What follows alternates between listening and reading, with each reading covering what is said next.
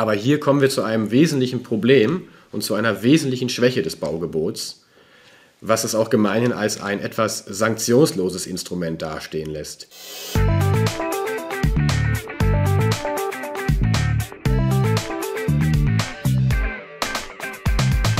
Willkommen, meine Damen und Herren, zu einer neuen Folge des Ruhrpott.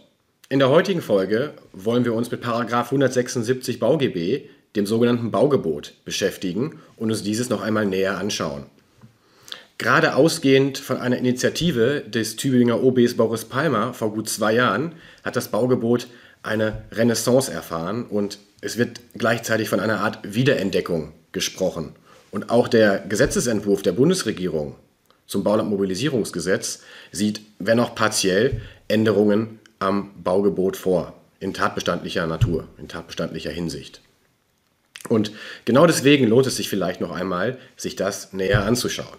Aber was kann das Baugebot eigentlich? Nun, grundsätzlich gesagt und ganz grob gesagt, bevor wir uns das näher anschauen werden, kann ein Baugebot einen Eigentümer, einen Grundstückseigentümer verpflichten, sein Grundstück zu bebauen. Und das erscheint gerade in angespannten Wohnungsmärkten ein taugliches Instrument für Gemeinden, um ein zusätzliches Angebot zu schaffen, was sich möglicherweise positiv auf die Wohnungsmärkte oder auf die Situation auf den Wohnungsmärkten des jeweiligen Gemeindegebiets auswirken könnte. Schauen wir uns nun aber die Rechtsgrundlagen einmal konkret an. Dabei sind zunächst die Paragraphen 176 Absatz 1 und Absatz 2 maßgeblich. Paragraph 176 Absatz 1 Nummer 1 regelt dabei das Baugebot im Geltungsbereich eines Bebauungsplans, welcher in der Regel ein qualifizierter oder ein einfacher sein kann.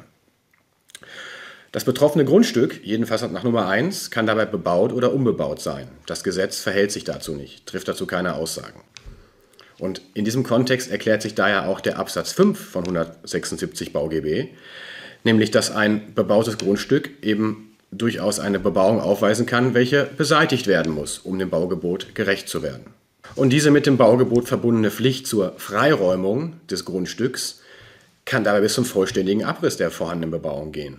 Das muss man sich klar machen. Und wer dabei die Kosten zu tragen hat, das erschließt sich nicht eindeutig aus dem Gesetz, aber soll auch für die Zwecke dieses Podcasts hier offen bleiben. Weiterhin gibt es im Geltungsbereich eines Bebauungsplans nach 176 Absatz 1 Nummer 2 auch das sogenannte Anpassungsgebot. Das heißt, dass sofern die Bausubstanz dies hergibt, ein Baugebot auch lediglich eine Anpassung einer Bausubstanz, einer bestehenden Bausubstanz an die Festsetzung des B-Plans bestehen kann. Die Nummer 1 und Nummer 2 des Absatzes 1 können dabei natürlich kombiniert werden, je nach den Gegebenheiten des Einzelfalls. Paragraph 176 Absatz 2 hingegen regelt das Baugebot und nur das Baugebot im unbeplanten Bereich und trifft dort die Aussage, dass auch dort entsprechend den baurechtlichen Vorschriften oder überhaupt einer baulichen Nutzung das Grundstück zugeführt werden kann. Und dabei sind gerade die Begriffe bebaut und geringfügig bebaut problematisch, was wir aber hier nicht näher vertiefen wollen. Kommen wir also nun zu dem Adressaten des Baugebots, also wie es gerade schon angeklungen ist, an wen richtet sich denn ein solches Baugebot? Und wie wir eingangs gesagt haben, nun an den Grundstückseigentümer. Und genau das ist schon eine wesentliche Aussage. Es handelt sich nämlich um einen sogenannten dinglichen VA. Das heißt, dass der Verwaltungsakt sich auf das Grundstück bezieht. Also beispielsweise, wenn der jeweilige Eigentümer sein Grundstück veräußert, das Baugebot fortgilt, also grundstücksbezogen ist und von Rechtsnachfolge unangetastet bleibt. Schauen wir uns nun die Adressatenebene an, also letztlich die Frage, an wen ist ein Baugebot zu richten, so hatten wir schon eingangs gesagt, nun ja, an den Grundstückseigentümer. Und das führt zu einem ganz wesentlichen Punkt, nämlich bei dem Baugebot handelt es sich um einen dinglichen Verwaltungsakt, also einen Verwaltungsakt, welcher sich auf das Grundstück bezieht. Also eine Rechtsnachfolge, sei es durch Veräußerung oder Vermächtnis oder ein Erbe, grundsätzlich unerheblich ist. Und Stellen Sie sich vor, Sie haben mehrere Grundstücke nebeneinander liegen mit verschiedenen Eigentümern. Auch dort ist ein sogenanntes gemeinschaftliches Baugebot möglich. Also ein Baugebot, welches sich etwa aus baupraktischen Gründen und dem daraus resultierenden Koordinationsbedarf abgestimmt werden muss. Rechtlich betrachtet handelt es sich dabei natürlich um drei selbstständige Baugebote, die wiederum jeweils einen dinglichen Verwaltungsakt, also einen grundstückbezogenen Verwaltungsakt darstellen.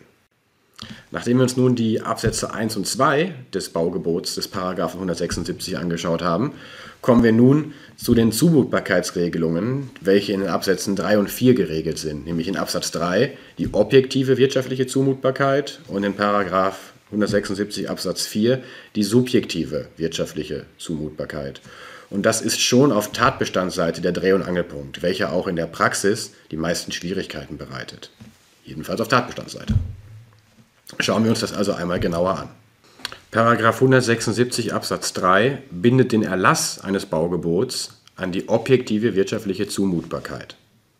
Dies bedeutet, dass die Gemeinde von einem Baugebot abzusehen hat, wenn das Vorhaben nicht objektiv wirtschaftlich zumutbar ist.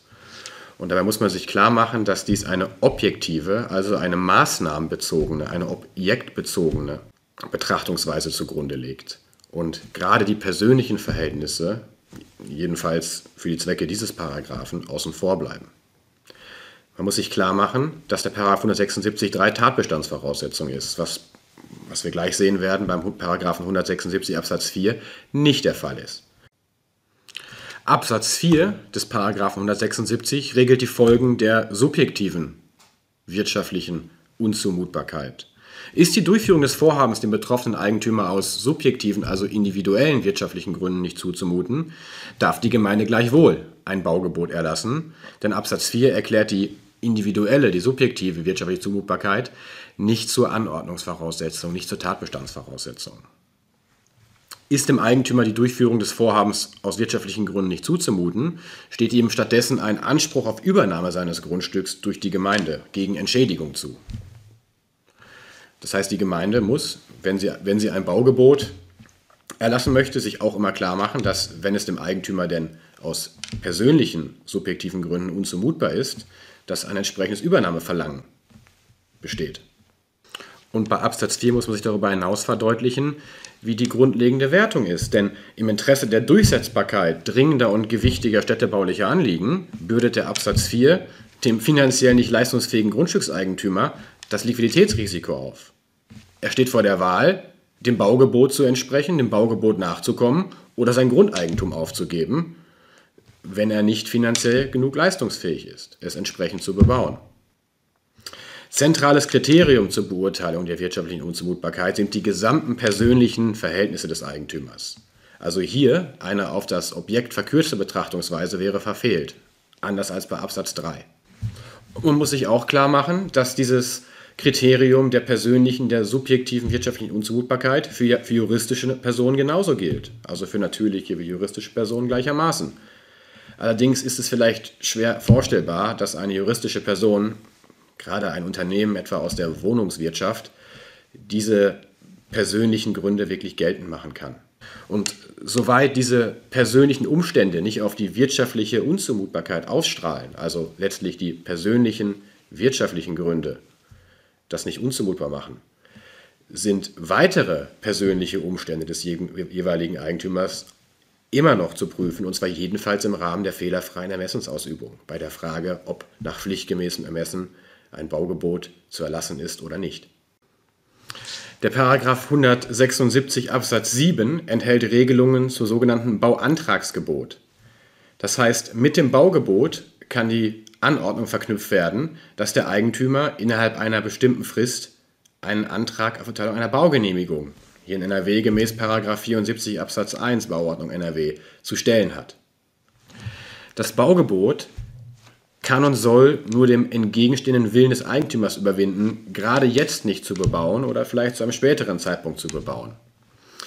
Der Eigentümer hat also nur den Erfolg, das Ergebnis einer plankonformen Bebauung oder eben einer mit 34 BauGB-konformen Bebauung herbeizuführen. Er verliert nicht sein Recht aus Artikel 14, die Einzelheiten des Vorhabens im Rahmen des planungsrechtlich Zulässigen selbst zu bestimmen. Nehmen wir als Beispiel das Baugebot zur Verwirklichung von Festsetzungen des B-Plans. Diese Festsetzungen enthalten in der Regel oft eine Variationsbreite, sei es hinsichtlich Geschossigkeit oder weiteren Faktoren. Und genau hier ist der Eigentümer nach wie vor frei.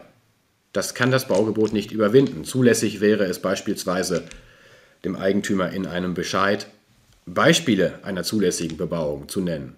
aber wie er es in concreto tut, ist ihm überlassen. Und genau in diesem Kontext erklärt sich auch die Pflicht zur Antragstellung, mit welcher er natürlich dann sich entsprechend festlegen würde und einen dann hoffentlich plankonformen Bauantrag stellen würde. Aber das ist nur eine ganz besondere Hervorhebung der 176 Absatz 7. Daneben existieren noch zahlreiche weitere Einzelverpflichtungen und Mitwirkungsverpflichtungen des Eigentümers. Neben diesen besonderen Voraussetzungen des 176 BauGB existiert im 175 BauGB noch allgemeine Vorschriften, welche gleichsam für alle städtebaulichen Gebote gelten, also auch für das Baugebot. Und hier statuiert zunächst 175 Absatz 2 das Erfordernis des Baugebots aus städtebaulichen Gründen. Und das sind solche Gründe, die über den B-Plan hinausreichen müssen. Also städtebauliche Gründe müssen in ihrem Gewicht und ihrer Dringlichkeit über diejenigen hinausreichen, die einen B-Plan tragen würden. Und gerade das Argument oder gerade das Merkmal des angespannten Wohnungsmarkts in einem Gemeindegebiet könnte möglicherweise ein solches Erfordernis begründen. Weiterhin regelt 175 Absatz 1 die Erörterung und Beratung. Das ist ein Begriff, welcher weiter zu verstehen ist als der der Anhörung nach 28 Verwaltungsverfahrensgesetz und setzt eine Verhandlung beider Seiten voraus, wo jede Seite ihre Auffassung samt Gründen darlegt und auch zur Auffassung der Gegenseite Stellung nimmt. Gerade die Gemeinde ist in diesem Gespräch angehalten, über die Folgen eines Baugebots zu unterrichten und über mögliche konsensuale Lösungswege aufzuklären. Die Gemeinde hat die von ihr beabsichtigten Maßnahmen und tragende Gesichtspunkte darzulegen, beispielsweise zur Bautechnik und gerade auch zur bereits besprochenen Wirtschaftlichkeit nach 176 Absatz 3, aber auch nach Absatz 4. Sie hat auf Finanzierungsmöglichkeiten hinzuweisen, auf Fördermöglichkeiten hinzuweisen, mögliche Steuervergünstigungen könnte sie darlegen. Und das Ganze sollte von dem Ziel getragen sein, möglichst einen konsensualen Weg, also letztlich den Abschluss eines öffentlich-rechtlichen Vertrages zu fördern. Denn damit wäre schon viel gewonnen und die weiteren Schritte des Baugebots wären möglicherweise gar nicht mehr von Bedeutung, wenn es möglicherweise schon auf dieser frühen Stufe der Erörterung und Beratung zu einer gemeinsamen Lösung käme, welche von einem Konsens getragen ist. Und genau hier wird bei allen möglicherweise tatbestandlichen Schwierigkeiten eine große Stärke des Baugebots gesehen, nämlich dass die Gemeinde mit den Grundstückseigentümern ins Gespräch kommt es lässt sich also festhalten, dass allein schon von Tatbestandsseite her das Baugebot die Gemeinde, wie natürlich auch den Grundstückseigentümer, vor einige Verfahrensschritte stellt, die durchaus komplex sind und Zeit, Geld und Personal in Anspruch nehmen können. Und gerade wenn konsensuale Möglichkeiten oder konsensuale Lösungswege etwa in einem Erörterungsgespräch, in einem Beratungsgespräch scheitern und sich der Eigentümer auch im Übrigen als hartnäckig wie unwillig erweist, wie dann vorzugehen ist. Und schauen wir uns die Sanktionsebene an, so lässt sich festhalten, dass eine Vollstreckung nach den Verwaltungsvollstreckungsgesetzen grundsätzlich zulässig ist. Wie jede andere VA kann auch dieser dingliche VA vollstreckt werden. Und das gilt ebenfalls für das Bauantragsgebot, welches wir uns angeschaut haben, nach Absatz 7. Auch dort, wenn ein Eigentümer der Verpflichtung, einen Bauantrag zu stellen, in angemessener Frist nicht nachkommt, so ist auch dies der Vollstreckung zugänglich, diese unterlassene Mitwirkungshandlung. Und schauen wir uns die Mittel der jeweiligen Verwaltungsvollstreckung an, so lassen sich grundsätzlich das Zwangsgeld, der unmittelbare Zwang und die Ersatzvornahme nennen. Aber hier kommen wir zu einem wesentlichen Problem und zu einer wesentlichen Schwäche des Baugebots, was es auch gemeinhin als ein etwas sanktionsloses Instrument dastehen lässt, nämlich der Tatsache, dass eigentlich nur ein Zwangsgeld angedroht und bei Verstoß festgesetzt werden kann. Und dies nach dem Gesetzeswortlaut auch durchaus mehrmals. Und das Zwangsgeld kommt deswegen nur in Betracht, weil schon wegen der üblichen Variationsbreite planerischer Festsetzung stellen Sie sich vor, äh, ein Baugebot im Geltungsbereich eines Bebauungsplanes, welcher die auch schon vorher genannte Variationsbreite enthält, wie soll dort eine Ersatzvernahme stattfinden? Es ist gar keine vertretbare Handlung, wo eine Ersatzvernahme möglich wäre, sondern vielmehr eine unvertretbare Handlung. Denn der Eigentümer ist frei und das auch von Verfassungswegen, aufgrund seiner Baufreiheit frei, diese Variationsbreite selbst festzulegen. Und daher erklärt sich ja auch gerade beispielsweise das Bauantragsgebot nach Absatz 7. Und hier zeigt sich eine Schwäche, denn was ist, wenn sich ein Eigentümer auch durch Zwangsgelder nicht überzeugen lässt. Dann mag zwar auch noch die Vollstreckung das mildere Mittel im Verhältnis zur Enteignung sein, aber dann kommt die Gemeinde eigentlich nicht mehr umher und muss enteignen, was ein ganz anderes Verfahren mit viel höheren Voraussetzungen ist und vor allem eins wieder in Anspruch nimmt, Zeit und Ressourcen. Und hier zeigt sich gerade die Schwäche des Baugebots, denn wenn man nur im Rahmen der Vollstreckung ein Zwangsgeld festsetzen kann, Androhung festsetzen kann, aber alle anderen harten Lösungsmöglichkeiten ausscheiden, bleibt nur noch die Enteignung. Diese ist keine unmittelbare Sanktion, aber jedenfalls eine, eine mittelbare Sanktion, hat aber das Problem, selbst an noch höhere Voraussetzungen geknüpft zu sein und damit, wie gesagt, wiederum Zeit und Ressourcen in Anspruch zu nehmen. Zeit, die man möglicherweise in angespannten Wohnungsmärkten nicht hat. Und das ist die wesentliche Schwäche, nämlich die mangelnde Durchsetzungsfähigkeit des Baugebots, jedenfalls dann, wenn es auf die Vollstreckungsebene gelangt.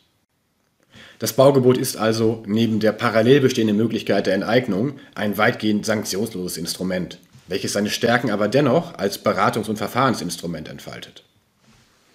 Das komplexe, wenn auch rechtlich notwendige Verfahren zeigt zudem, dass es in der Praxis auch nur einen beschränkten Anwendungsbereich haben kann, nämlich die Schließung von solchen Baulücken, die die Komplexität und den Umfang des Verfahrens wert sind. Wenn es darum geht, sämtliche Baulücken, welche dispers in einem Gemeindegebiet verteilt sind, zu schließen, empfehlen sich eher flächenhafte Ansätze, wie beispielsweise durch die IEM, die Innenentwicklungsmaßnahme, vorgeschlagen. Ich hoffe, wir konnten uns dem Thema Baugebot einmal ganz grundlegend auf tatbestandlicher wie Rechtsfolgenseite nähern. Über kritische Meinungsäußerungen, gerade über mögliche Vor- und Nachteile und Stärken und Schwächen eines Baugebots, sind wir sehr dankbar und ich hoffe, dass Sie sich rege beteiligen werden im Rahmen einer möglichen Diskussion. Ich bedanke mich für Ihre Aufmerksamkeit und bis bald.